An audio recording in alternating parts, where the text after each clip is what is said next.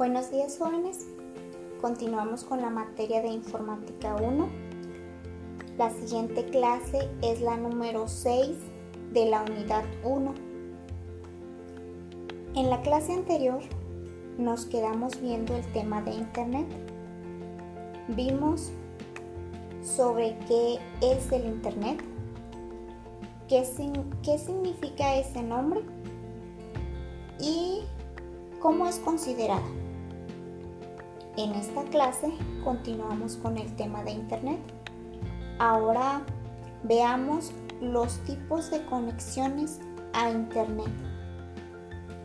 El primer tipo es analógica, lenta pero económica. Es el método más antiguo. Funciona con un modem que se conecta a una línea telefónica con el número de teléfono. La PC recibe el proveedor por medio del cual se conecta a Internet. El siguiente tipo es red digital de servicios integrados. Es utilizada para la comunicación internacional, permitiendo el envío de datos, voz y videos por medio de una línea digital telefónica. Permite la transmisión simultánea de voz y datos. Siguiente tipo es Asymmetric Digital Subscriber Light. Los datos se transmiten de forma asimétrica, distinta velocidad de subida y bajada, aprovechando mejor el ancho de banda disponible. Permite hacer uso de teléfono e internet simultáneamente y es más veloz que las anteriores. El siguiente tipo es cable. Esta tecnología utiliza redes de cable de fibra óptica y cable coaxial para la transmisión de datos. Se precisa un cable modem que permite acceder a la banda ancha que ofrecen los servicios de cable de, de cable televisión. El siguiente tipo es Internet inalámbrico.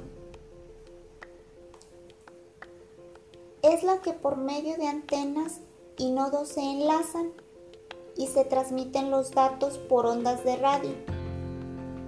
Esto requiere equipos diferentes y de mayor complejidad que en los servicios por cable. Suelen ser utilizados por zonas donde no llegan redes de cableado. En este punto también se relaciona al Wi-Fi que permite conectarnos a una red de área local inalámbrica, es decir, una red de acceso inalámbrico con diversos dispositivos móviles como por ejemplo una laptop, celulares, tablets, netbooks. El alcance suele, suele ser hasta 20 metros en interiores. El siguiente tipo es Internet satelital. Tiene elevado costo y baja velocidad.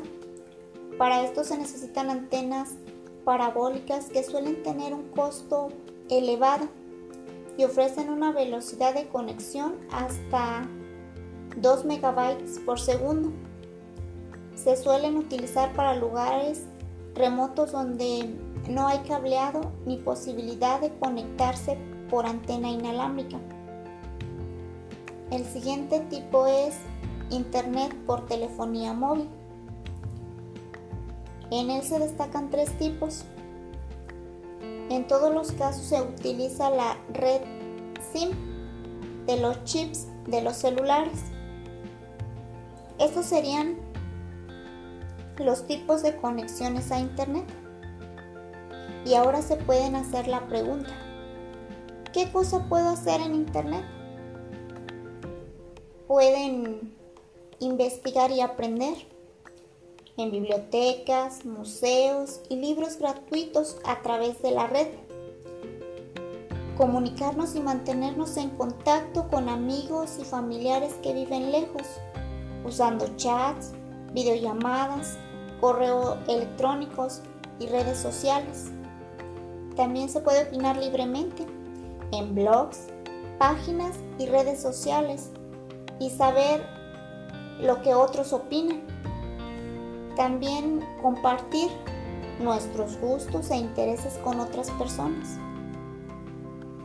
Podemos informarnos en tiempo real sobre lo que sucede en el país y en el mundo. También realizar gestiones administrativas y financieras desde la casa o la oficina. Podemos tomar cursos en instituciones y universidades virtuales. Podemos escuchar música, ver videos y películas, descargar libros, artículos, películas y música. Podemos comprar en distintos almacenes sin importar en qué lugar del mundo se encuentre. Bueno, jóvenes, hasta aquí terminamos. Lean su cuadernillo en el tema de Internet y hasta la próxima clase. Cualquier duda, dejen sus comentarios. Gracias. Hasta luego.